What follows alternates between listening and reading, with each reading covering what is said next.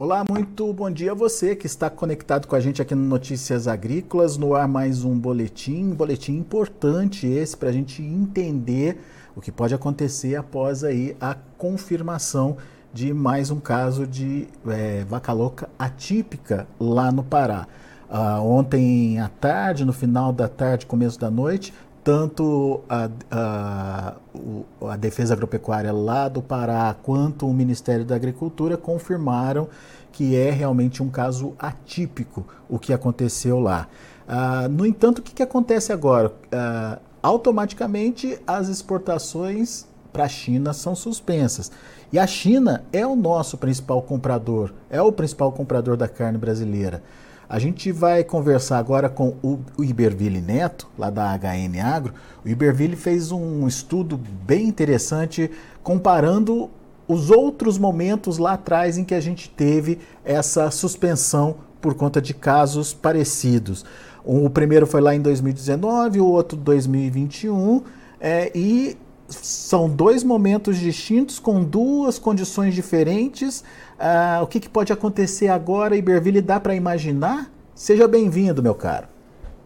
Olá, Alexander. Olá a todos. É um prazer, Alexander. É, só o, o, assunto que podia ser melhor, né? Mas é, é um prazer estar aqui. Muito bem. Agora, Iberville, o que esperar dessas, dessa Obviamente a suspensão já foi, já foi levantada, né? já, já aconteceu. O que esperar da retomada agora? É, pela, pelo histórico, é, dá para ter uma definição do que pode acontecer agora, Iberville?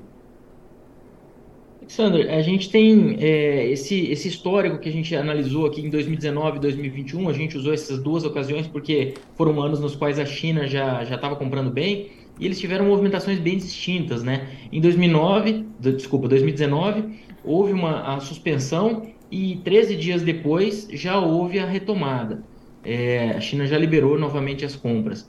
Em 2021 foram 103 dias, então é, no dia 3 de setembro a, a OIE confirmou que era um caso atípico, no dia 6 ela já falou que estava tudo certo, que que o Brasil continuava com status de risco insignificante para é, encefalopatia espongiforme bovina e que estava tudo bem, que não ia mais pronunciar sobre o caso. Só que aí a gente ainda teve mais, mais 100 dias dessa, dessa situação toda, com queda dos preços do boi.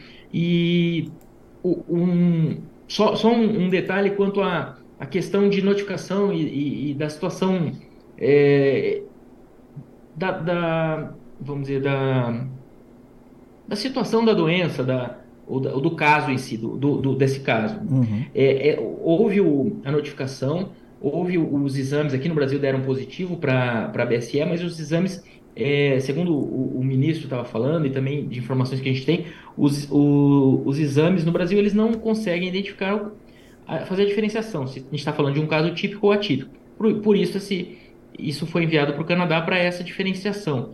É, mas pelas características, tá, o mercado e o, o ministério tá, assume-se com, com uma, um grau de, de acurácia que eu digo que, que, é bem alto, que vai ser mais um caso atípico. Então, é, a gente não, ninguém nem considera a possibilidade de ser um caso típico, porque era um animal de pastagem, era um animal de mais erado, era um animal que não consumia é, produtos de origem animal, até porque isso é proibido no Brasil, né? Mas não consumia nem concentrado, era um animal é, com todas as características para ser um caso atípico, como foi das outras vezes. Então, por isso que é, essa, esse atípico já virou quase que a, a realidade, mas ainda falta essa, essa confirmação lá do, do laboratório no Canadá. O fato, o fato, Iberville, do animal não ter entrado no, na cadeia de produção aí, é, é enfim, é, ele, ele, ter sido detectado com o problema ainda no pasto, na propriedade, isso alivia a situação?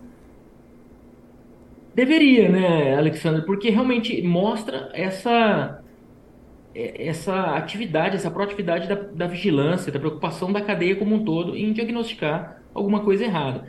Mas eu não sei se na, na prática o fato dele estar no pasto e não ter sido não faz diferença, né? na indústria, eu não sei se isso na prática vai ter tanta, tanta alteração. É, o que a gente tem é que o governo atual ele, ele falou muito e usou muito essa argumentação de que o, o Brasil estava voltando para o cenário internacional, se aproximando de, deixando de ser o páreo, até o termo usado, né? O páreo no comércio internacional. Então, torcemos para que isso seja um estímulo para que o governo queira é, correr e, e, e, dar um certo, vamos dizer, um argumento para esse, para esse, essas afirmações que foram feitas, né? Que, então, que, que seja um estímulo nessa, nessa linha, ainda que na nossa visão não, não fosse esse o caso anteriormente, mas que seja aí eles tentando provar que isso que isso era verdade, acelerando esse processo para a pecuária vai ser muito bem-vindo. Muito bem. Vamos entender então os impactos disso quando a gente analisa os, os últimos dois casos, os últimos dois, é, os dois anos né, que houve esse registro, 2019 e 2021. O que, que aconteceu com o preço da, da, do boi gordo lá em 2019, Berville? Você falou que foram Vamos 13 lá. dias de suspensão, né? Foram 13 dias. É, o, o mercado ele, ele chegou a, a ceder 5,4%. Isso no décimo dia de suspensão. Aí houve uma reabertura e a gente fez uma comparação como é que estava esse mercado 10 dias úteis após a reabertura. Então a gente fez essa comparação para lá em 2019 e fez essa, essa, essa mesma conta em 2021. Então, 10 dias úteis após a reabertura, o mercado estava 2,4% acima daquele antes da, da suspensão, lá em 2019. Ocorreu é, no final de maio e começo de junho ali. Então o mercado ele se recuperou de maneira rápida e, e seguiu ali. A, ele caiu 5 queda... e recuperou quase 8, é isso? Ele cai... Isso, ele caiu 5. Então, isso, esse, essa referência é sempre em relação ao preço no dia da notificação. Então, no décimo dia, ele estava 5% abaixo. Uhum. E aí ele foi recuperando, superou o preço anterior e 10 dias é, úteis pós-reabertura, ele estava 2,4% acima, acima daquela do cotação. preço anterior. Então, é uma conta meio, meio arredondada, é, é nessa faixa aí, ele subiu 7, 8%. Muito bem. É, e em termos de prejuízo de volumes, foi pouco? Naquela época, a gente estava acelerando as vendas para é a China. Então, é, o volume tinha sido ali de 30 mil toneladas em maio. Em junho, ele caiu para 21,3 mil toneladas. Então, a gente está falando de uma queda de 8 mil toneladas. Parece hoje, 8 é, mil toneladas é, é pouco, né? Acaba sendo um troco nas nossas uhum. exportações, na nossa realidade atual. Que é Mas na época era muito, né? mas na época, pensando no embarque para a China, foi uma queda de 29%, uma queda importante. E aí no mês seguinte ele já avançou para 29,1 mil toneladas. Então foi realmente aquela recuperação em V que se falava na economia aí nesses últimos tempos, né? É, foi cedeu e voltou. E no final daquele ano é, atingiu 83,6 mil toneladas. Então isso em junho a gente estava falando de 30 mil, em dezembro já foi 80. Foi aquele exatamente aquela acelerada nas importações chinesas que ocorreu em decorrência do, do, do surto de peste suína africana é, de 2018, tirou ali 20 milhões de toneladas do mercado, dependendo da fonte, 20 milhões de toneladas de carne suína do, do, do mercado chinês, e China começou a comprar mais do mundo inteiro e do Brasil, e segue até hoje. É. É, a grande preocupação nesse momento, Iberville, mais do que é, quando a China volta né, às compras, é o que, que a China vai fazer com os preços, né? Porque a China é um dos países que paga muito bem pela carne brasileira, né? É, e esse, esse evento, esse fato, é, pode ser um motivo aí de, de queda de braços aí para redução de preços, não? Alexandre, pode ser, porque acaba dando, dando esse argumento, mas por outro lado, a gente tem uma situação diferente daquela observada em 2021. Em 2021, o mercado vinha com preços ascendentes ali. Quando a gente pega setembro, a gente estava vendendo carne para a China a mais de 6 mil dólares a tonelada. Hoje a gente está falando de uma carne para a China abaixo de 5 mil dólares. Hum. E, e, um outro fato interessante é que esse preço da China em relação aos demais, ele está muito próximo.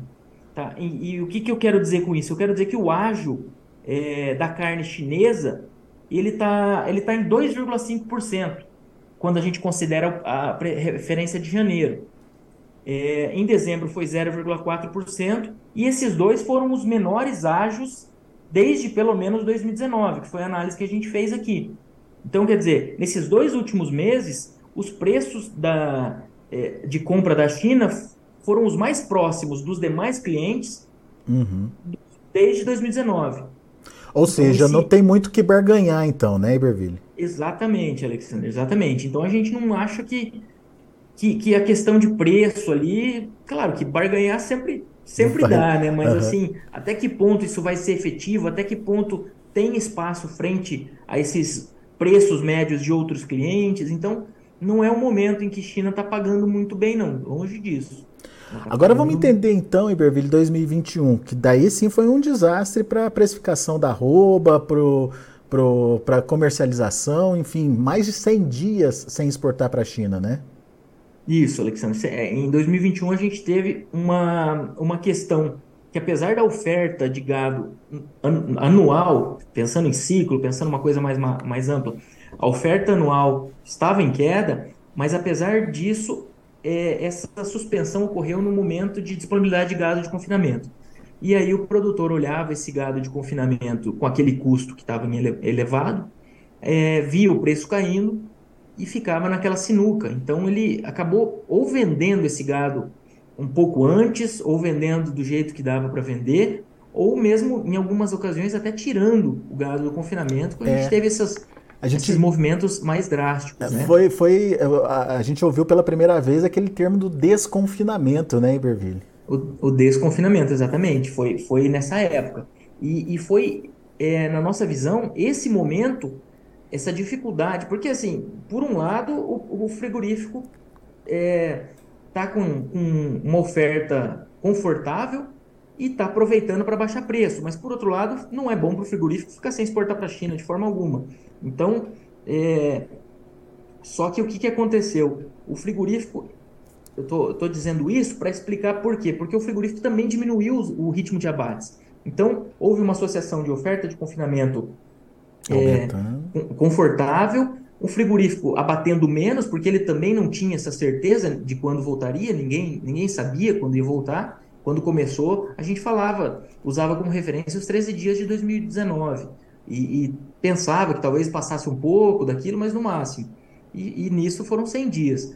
É, então o frigorífico diminuiu o ritmo de abate também, e isso, isso gerou uma, uma retroalimentação daquele momento de baixo. Aí houve saída, houve essa pressão de baixo, o mercado no dia 55 pós é, suspensão, ele estava com uma queda de 16,7% na comparação com o dia da suspensão. É, o mercado caiu ali em torno de 50 reais, foi de 305 para 255, é, referência São Paulo CPEA. E, e aí depois o que, que aconteceu? Esse gado saiu, aí o, não foi reposto, ninguém colocou gado no confinamento naquela época, então foi, foi diminuindo um pouco a oferta e a gente foi se aproximando do final do ano. O consumo doméstico ia ajudar um pouco, isso aumentou um pouco a busca por boiadas, o mercado foi, foi ganhando é, foi ganhando ritmo, foi, foi se valorizando novamente. E aí, em no, meados de novembro, no segundo, na segunda quinzena de novembro, houve a liberação daquelas cargas é, que tinham sido enviadas em setembro. A gente tem que lembrar que no começo de setembro houve suspensão, mas por Já tinha questões carne... relativamente ambíguas ali da, da, do protocolo, os frigoríficos assumiram risco e mandaram muita carne em, em setembro. Inclusive foi o recorde é, até então das exportações. E essa carne ficou lá parada nos portos por um período. E em novembro, na, na segunda quinzena de novembro, a China liberou essa carga. Aí o mercado já deu uma acalmada com a expectativa de que talvez não estivesse muito, muito distante da, da do término da, da, da suspensão e em 13 de, de dezembro, é, desculpa, 15 de dezembro, se não me, não me falha, 13, 15 de dezembro, o mercado foi liberado novamente.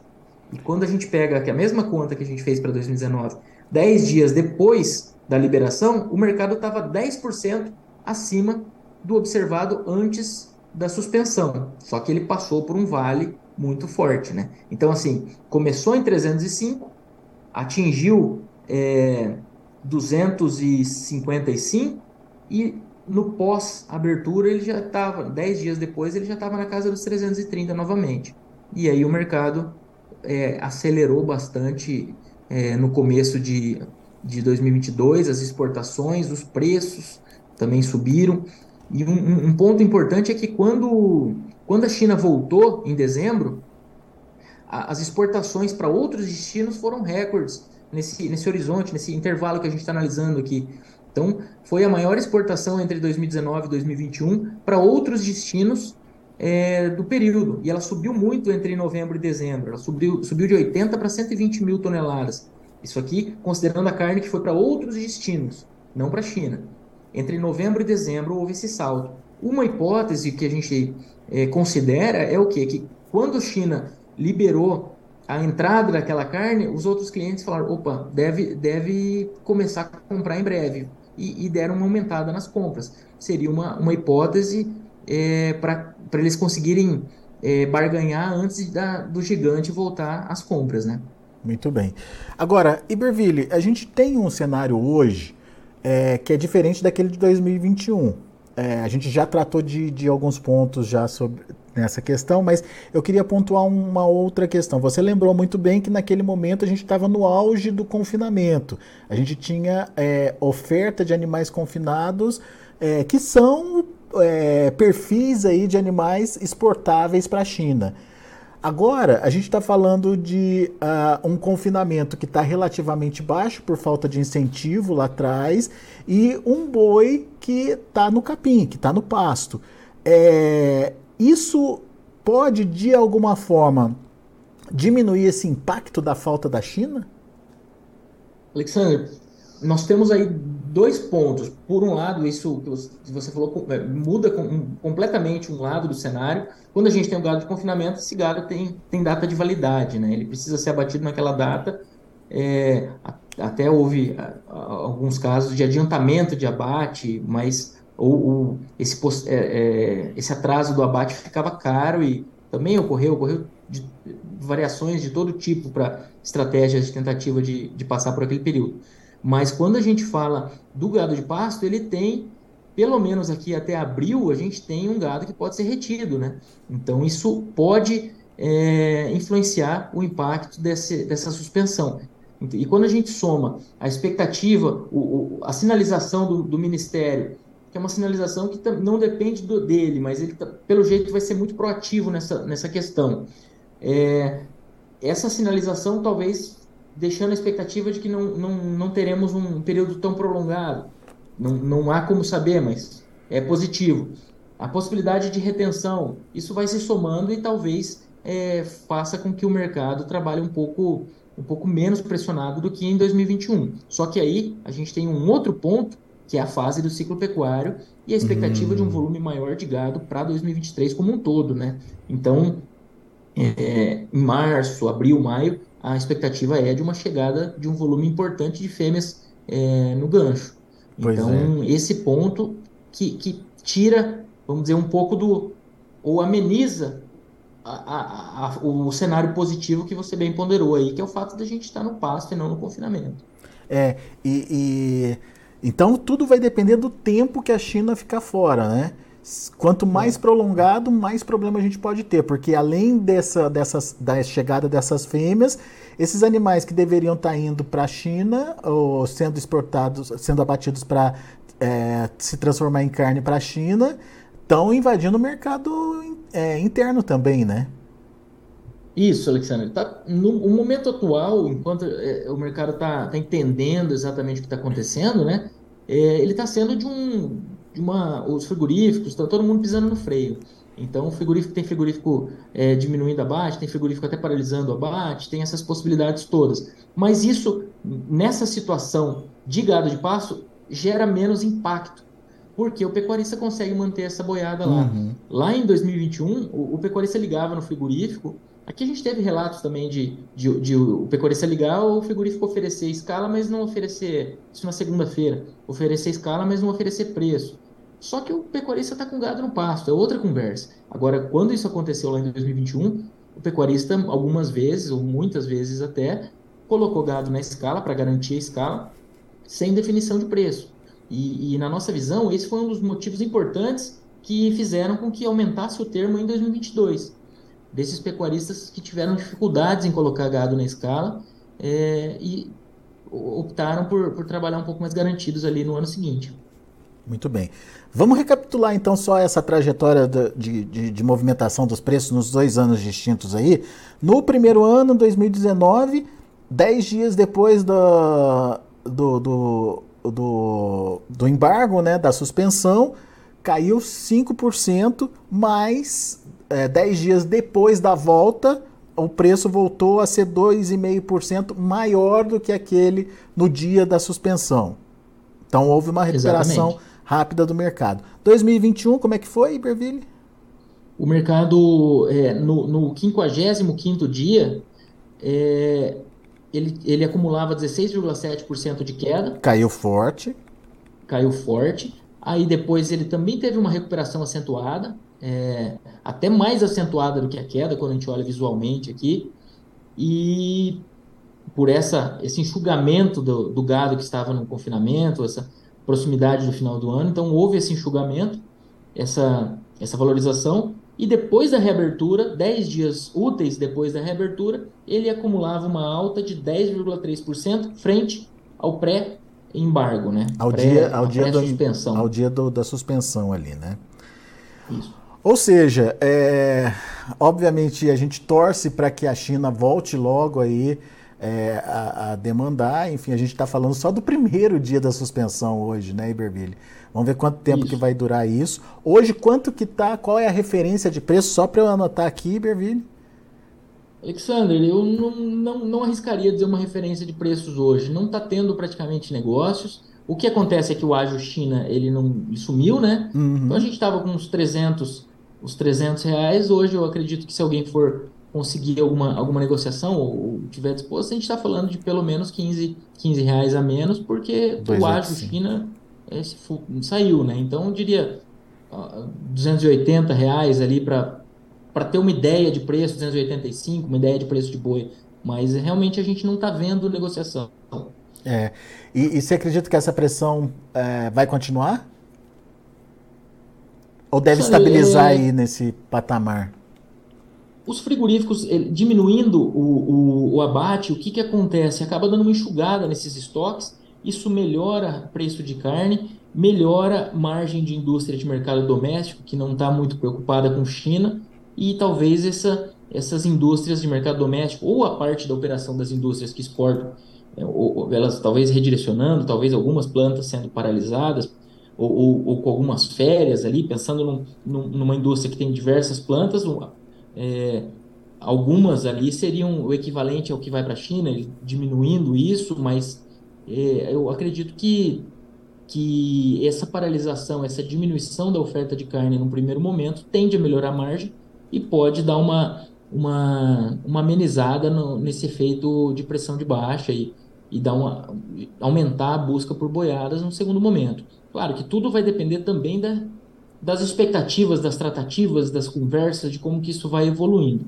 É, e a gente tem que lembrar que a gente tem que ter essa confirmação do laboratório lá no, no, no Canadá e que venha, mas não, não consideramos o outro cenário, mas que venha esse caso atípico e já venha a confirmação da manutenção do status brasileiro como risco insignificante, que é o status que a gente sempre é, depois desse início de monitoramento, a gente sempre teve, a gente nunca teve um caso de vaca louca ou BSE típica é, no Brasil, né? Essa, essa o, a vaca louca ou cefalopatia espongiforme bovina típica ou clássica é aquela que o Reino Unido teve no, na década de começou na década de 80, mas na década de 90 gerou muito problema a, a, relacionada à alimentação de animais com, com farinhas e, e com restos de de outros animais. Então, por isso, inclusive, que é proibido é, o uso de farinha de carne na alimentação de ruminantes. Na verdade, qualquer produto de origem animal na alimentação de ruminantes é proibido no Brasil.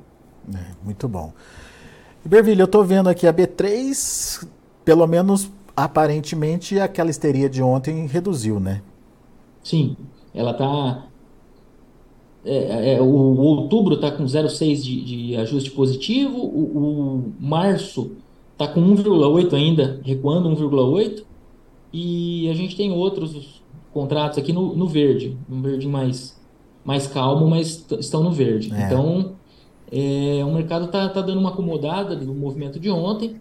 Vamos ver se quando confirmar essa, esse, esses casos, talvez ainda tenha mais algum ajuste, mas a gente tem que lembrar que geralmente o mercado futuro ele dá uma, uma exagerada para um lado, é. uma exagerada para o outro, e depois ele vai se acomodando. Né? Então, em ambas essas situações que a gente tem aqui no histórico, o mercado ele foi demais e ele abriu até oportunidades de compra de uma reposição, ou, ou mesmo quem está trabalhando com especulação, até oportunidades de compra. Né? Quando a gente fala do caso de 2021, é, o contrato mais negociado ali quando, quando aconteceu era o de outubro. Então, outubro passou com o mercado é, em baixa, o mercado derretendo ali. Então, não, não deu para perceber essa movimentação, mas se a gente for vendo, daí a gente tem que usar o físico como referência, que ele voltou e voltou forte. Uhum. Agora, quando a gente pega é, os casos de 2019, o mercado cedeu e depois subiu de maneira importante.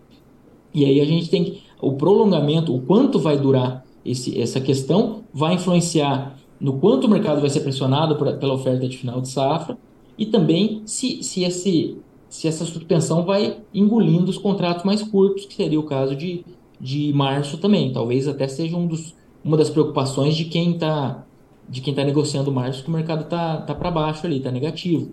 Então, é, vamos dizer, se a gente tiver uma resolução em 10, 15 dias, é, a tendência é que o mercado ganhe firmeza e, e, trabalhe bem nesse curto prazo. Agora, eu acho que essa, esse, esse viés negativo do março, que é o único contrato que está cedendo, segundo é, olhando de rabo de olho aqui, é, talvez seja por isso, porque o risco, o receio de que essa suspensão ela, ela pegue esse contrato em suspensão, né? Muito Se bem. a gente pegar, a gente está falando de 40 dias. E, então, e, e, vamos dizer, mesmo que essa suspensão saia antes, esse período que ela vai sair antes vai ser suficiente para o mercado ganhar todo esse espaço em, em, um curto período de tempo. Então, o março, é, na, na nossa leitura, ele está sentindo isso. Muito bom. Bervilho, só para a gente encerrar. É... A Federação do Estado de São Paulo, Federação da Agricultura, a FAESP, divulgou em nota, agora há pouco, né, é... um pedido ao ministro da Agricultura para negociar com a China que outros estados possam continuar exportando a carne bovina é... por conta aí das dimensões geográficas do Brasil e, obviamente, a FAESP está olhando para o próprio umbigo aí né, nessa questão. Que, que, você acha dessa proposta? É, é possível? É, é, importante? É interessante? Enfim, quais são os prós e os contras aí? Alexander, é, em 2022, a título de referência, o Pará exportou 6% da carne que foi para a China. Então, é, se a gente conseguisse deixar o Pará fora dessa situação, seria praticamente uma resolução, ou, ou praticamente não. A situação, em termos de mercado, estaria resolvida. Um ponto que eu não. que, que me soou estranho quando, quando eu ouvi isso aí é que dá a impressão de que o Brasil que a gente está isolando por ter alguma coisa errada no Pará. E se a gente efetivamente confirmar ser um caso atípico, que eu não, não cogito outra hipótese, não tem nada de errado. A própria Organização Mundial de Saúde Animal ela considera que o, que, que a, a BSE é atípica, ela nem entra nesses, nesses status, ela é ignorada completamente para título de status. Então, é, esse, esse que é o contraponto para essa questão. Agora, pensando em pecuária nacional, em resolver a questão do mercado, seria positivo. Isso ia, ia botar o mercado, ia colocar o mercado em ritmo de jogo novamente. Mas esse, esse viés, essa possível interpretação de que havia alguma coisa errada naque, naquele estado eu não, não me agrada muito. Mas é, é, um, é uma, uma balança. Eu acho que no final das contas a gente pode considerar que seria uma medida positiva. Muito desde bem. que muito bem explicada. Né? Muito bem. Iberville, meu amigo, mais uma vez muito obrigado viu, pela disponibilidade de estar aqui com a gente, de discutir esse tema, um tema é, difícil, né? Enfim, a gente não queria estar dando essa notícia, como você bem abriu a nossa conversa aqui, mas temos que falar dele até para entender o que vem por aí. Afinal de contas, o histórico mostra é, situações diferentes, né? Uma coisa aconteceu em 2019, outra coisa aconteceu em 2021. O que será que vai acontecer agora em 2023? Vamos esperar para ver, para ver se cria um padrão aí, ou se não, se de repente vira um meio termo só, né, Iberville? Vamos ver o que, que vem por aí. É, dois pontos, uma média não diz muita coisa, né? É, então, exatamente duas referências, vamos acompanhar a terceira. Boa, Iberville. Obrigado, meu amigo. Volte sempre. Obrigado, Alexandre. Um abraço, é um prazer. Valeu. Tá aí, Iberville Neto, HN Agro, aqui com a gente no Notícias Agrícolas, trazendo as informações do mercado do boi com a suspensão já em prática para as exportações para a China após a confirmação de uh, um caso de vaca louca atípica aqui no Pará. Daqui a pouco a gente volta com outras informações, mas antes deixa eu passar para vocês como é que está a movimentação lá na B3. Olha aí, o fevereiro 292,65 já se recuperando, 0,57%. Março 286,55 caindo ainda, 0,73%. Abril 287,35 já se movimentando de forma positiva também, 0,47%. Maio está ali entre o negativo e o positivo, uma leve alta de 0,02% a R$ 282,50. Indicador CPEA ontem teve valorização, 1,66% a R$ 299,50. São os números do mercado. A gente vai ficando por aqui. Agradeço a sua atenção e audiência. Na sequência tem João Batista Olive com Tempo e Dinheiro.